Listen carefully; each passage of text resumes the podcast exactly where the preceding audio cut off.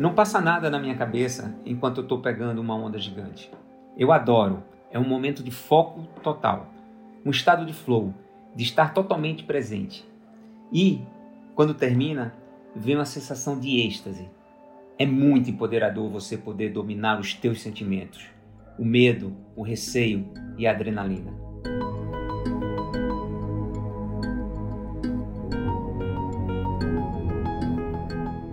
Foi no mar que o surfista Carlos Burle se encontrou, mas era fora d'água que ele vivenciava suas batalhas tanto para se preparar para garantir a melhor forma física e mental para competir, quanto para ir contra as pessoas que não acreditavam na potência do esporte.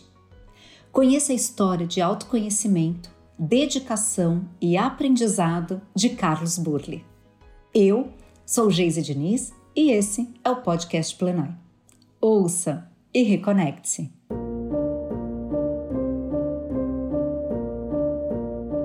Até os dois anos de idade, o meu sono era muito agitado. Eu trocava o dia pela noite e não deixava mais ninguém ao redor dormir. A minha mãe me levou ao médico da família para saber qual era o meu problema. A receita dele para eu me acalmar foi um banho de mar. Dizem que na primeira experiência eu dormi a noite inteira. A partir desse dia, o mar se tornou a minha segunda casa. A primeira era uma granja, onde o meu pai criava galinhas a meia hora de Recife, Pernambuco. Eu descobri o surf aos 12 anos na praia de Boa Viagem. Naquela época não tinha tubarão ali. Eu pegava jacaré no mar e vivia com a barriga assada por causa de uma prancha de isopor. Um dia, meu primo me ofereceu uma prancha de verdade para surfar. O Henrique, meu amigo, entrou na água comigo, mandou-me deitar e ficou segurando a prancha. Quando a onda veio, ele me empurrou e gritou: Sobe! Eu consegui ficar de pé por uns metros até a onda acabar. Eu me senti eufórico. No meu aniversário de 13 anos, meu pai me deu de presente uma prancha usada. Eu dedicava todo o meu tempo livre a esse novo hobby. No primeiro campeonato que eu participei, fiquei em sexto lugar e ganhei um troféu de revelação. Eu me apaixonei tanto pelo surf que eu decidi que era isso que eu queria fazer da vida.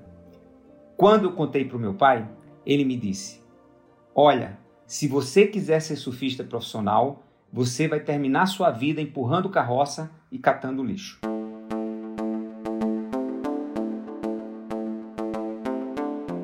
Nos anos 80, o surf tinha uma imagem bem marginalizada no Brasil era considerado um esporte de vagabundo, de usuário de drogas. Eu me lembro de meu pai me cobrando constantemente. Me dá uma referência de uma pessoa que tem família, que paga as contas com isso. Naquela época, os meios de comunicação eram bem mais lentos. Filme de surf saía um por ano. Revista era de dois em dois meses que eu comprava na banca de jornal do aeroporto. Eu não tinha muito argumento para dar para o meu pai. O surf ainda era muito imaturo não tinha uma grande referência nacional. Eu entrei nesse esporte porque eu sou apaixonado pela natureza, pelos bichos e porque eu era rebelde, como todo adolescente. Eu me lembro de um dia estar tá passeando no calçadão de Boa Viagem e ver quatro surfistas. Eles estavam sem camisa, bronzeados, com as pranchas coloridas, vestindo board short. Aquela cena era o retrato da liberdade que para mim é o valor mais importante que existe. A ideia de ter uma profissão tradicional me dava calafrio. Eu só tive um emprego na vida e ele durou duas semanas. Eu trabalhei vendendo peças de carro numa loja do meu pai e fiquei em depressão. Meu pai era apaixonado por automobilismo. Eu morria de ciúmes do Ayrton Senna, porque para o meu pai ele era a imagem do sucesso e eu do fracasso. Olhando para trás assim, eu agradeço por essas dificuldades. Se tivesse sido fácil demais, talvez eu não tivesse encontrado tanta motivação para buscar ser um atleta melhor. Eu sou grato a tudo isso, porque para mim, desafio é oportunidade de crescimento. Não tem viagem perdida na mente do aprendiz. Desde muito jovem, eu fui entendendo que a minha maior luta era fora d'água. Eu precisava me preparar e me capacitar para ser a transformação que eu queria para o esporte. Com a ajuda de um amigo mais velho, eu escrevi uma carta datilografada para buscar patrocínio. Nesse texto, eu deixo bem claro que o meu grande objetivo não era ser campeão mundial. A minha meta era mudar a imagem do esporte. Na carta, eu escrevo também que eu precisava ter, abre aspas, uma boa condição psicológica que influencie positivamente na minha capacidade técnica. Fecha aspas. Eu meço 1,72m e peso 67 kg. Com 14 anos, obviamente, eu era mais franzino ainda. Eu precisava desenvolver a minha mente, porque se eu dependesse só da minha força física, ia ter uma desvantagem em relação aos outros surfistas. Numa dessas revistas de surf importadas, eu descobri que o Tom Curry, um ídolo meu, fazia yoga. Botei na cabeça que ia fazer também. Pouca gente em Recife sabia o que era yoga. Eu comecei a frequentar as aulas de Amelinha e era o único adolescente no meio de um monte de senhorinhas. Foi pela yoga que eu descobri os pranayamas, que são os exercícios de respiração. Comecei a me interessar por dieta macrobiótica e virei vegetariano. Eu botava arroz integral na mesa e meu pai falava: Isso é comida de passarinho. Quanto mais ele me criticava, mais eu queria provar que ele estava errado.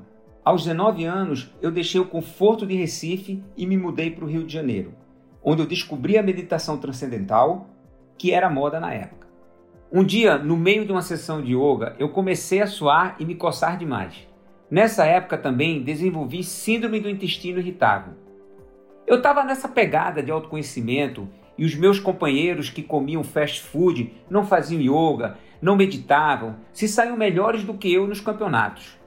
Eu percebi que aqueles problemas de saúde deviam ser causados pela minha autocobrança excessiva. Me comparando com eles, eu entendi que eu precisava ser menos rígido. Nessa busca por leveza, eu fui para o outro extremo. Usei drogas e passei a levar uma vida desregrada. No fundo do poço, eu percebi que eu não precisava de droga para ser feliz. Aí eu falei: que caminho fútil, para, para tudo.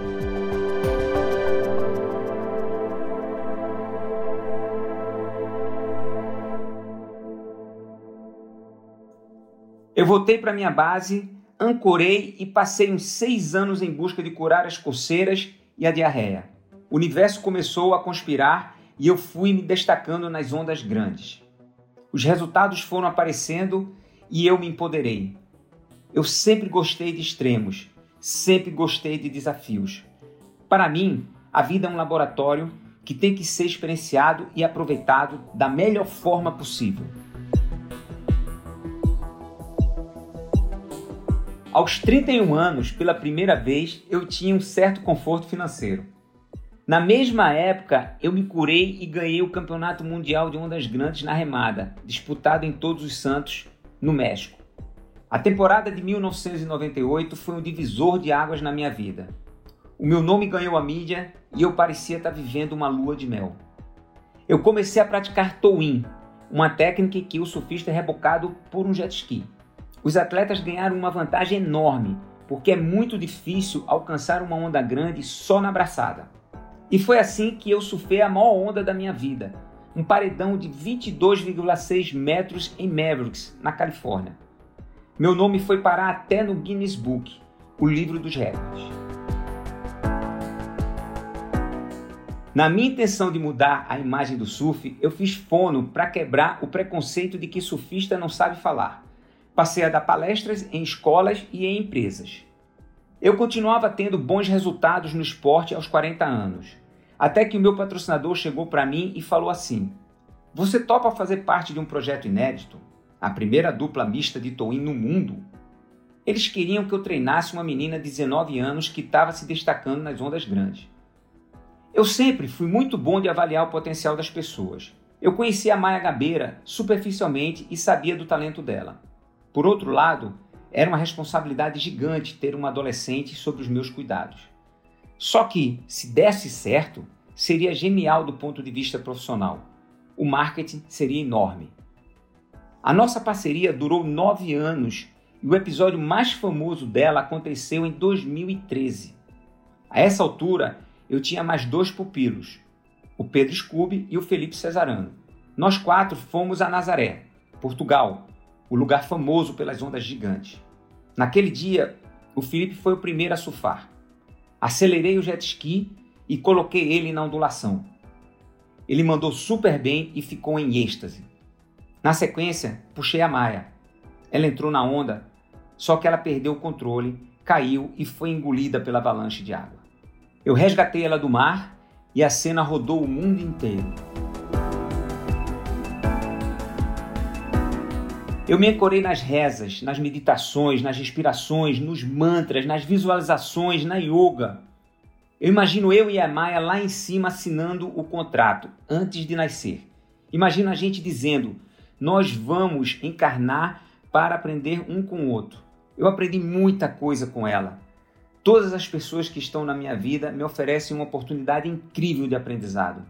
Por isso, eu honro a vida dessas pessoas e sinto gratidão por elas. A minha parceria com a Maia acabou em 2016. Meses depois, eu tive a honra de carregar a tocha olímpica que estava rodando o Brasil inteiro. Em vez de correr no asfalto, eu sugeri surfar com a pira na mão, na praia de Maracaípe, no litoral sul de Pernambuco. Foi lá onde tudo começou para mim. Em 2017, o surf foi incluído como esporte olímpico. Eu fico muito feliz por cumprir a missão que eu escrevi naquela carta aos 14 anos de lutar para mudar a imagem do esporte.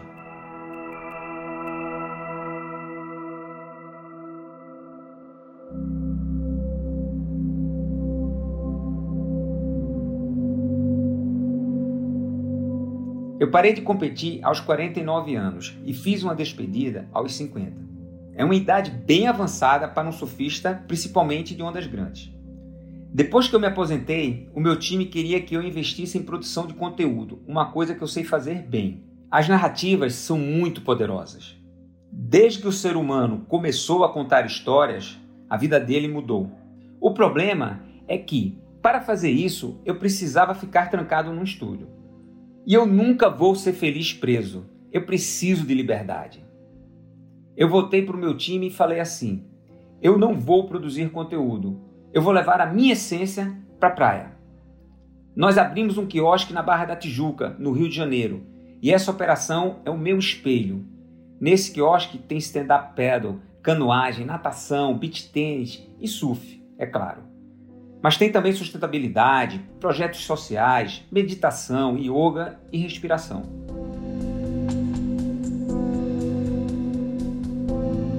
Eu acredito que no esporte e na vida a mente é até mais importante que o físico, porque ela produz a nossa realidade.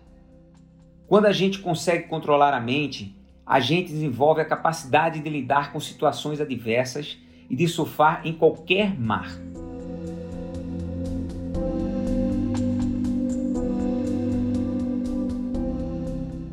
Algumas pessoas acham que eu sou corajoso por surfar ondas grandes. Eu não acho. Para mim, coragem é assumir a responsabilidade pela sua vida. Eu, por exemplo, olho para trás e vejo que tudo que eu colho, eu plantei. Quando eu assumo o protagonismo da minha vida, eu não posso mais botar culpa na situação, nas pessoas, no ambiente, na política. Eu sou o que sou porque eu sou fruto das minhas escolhas.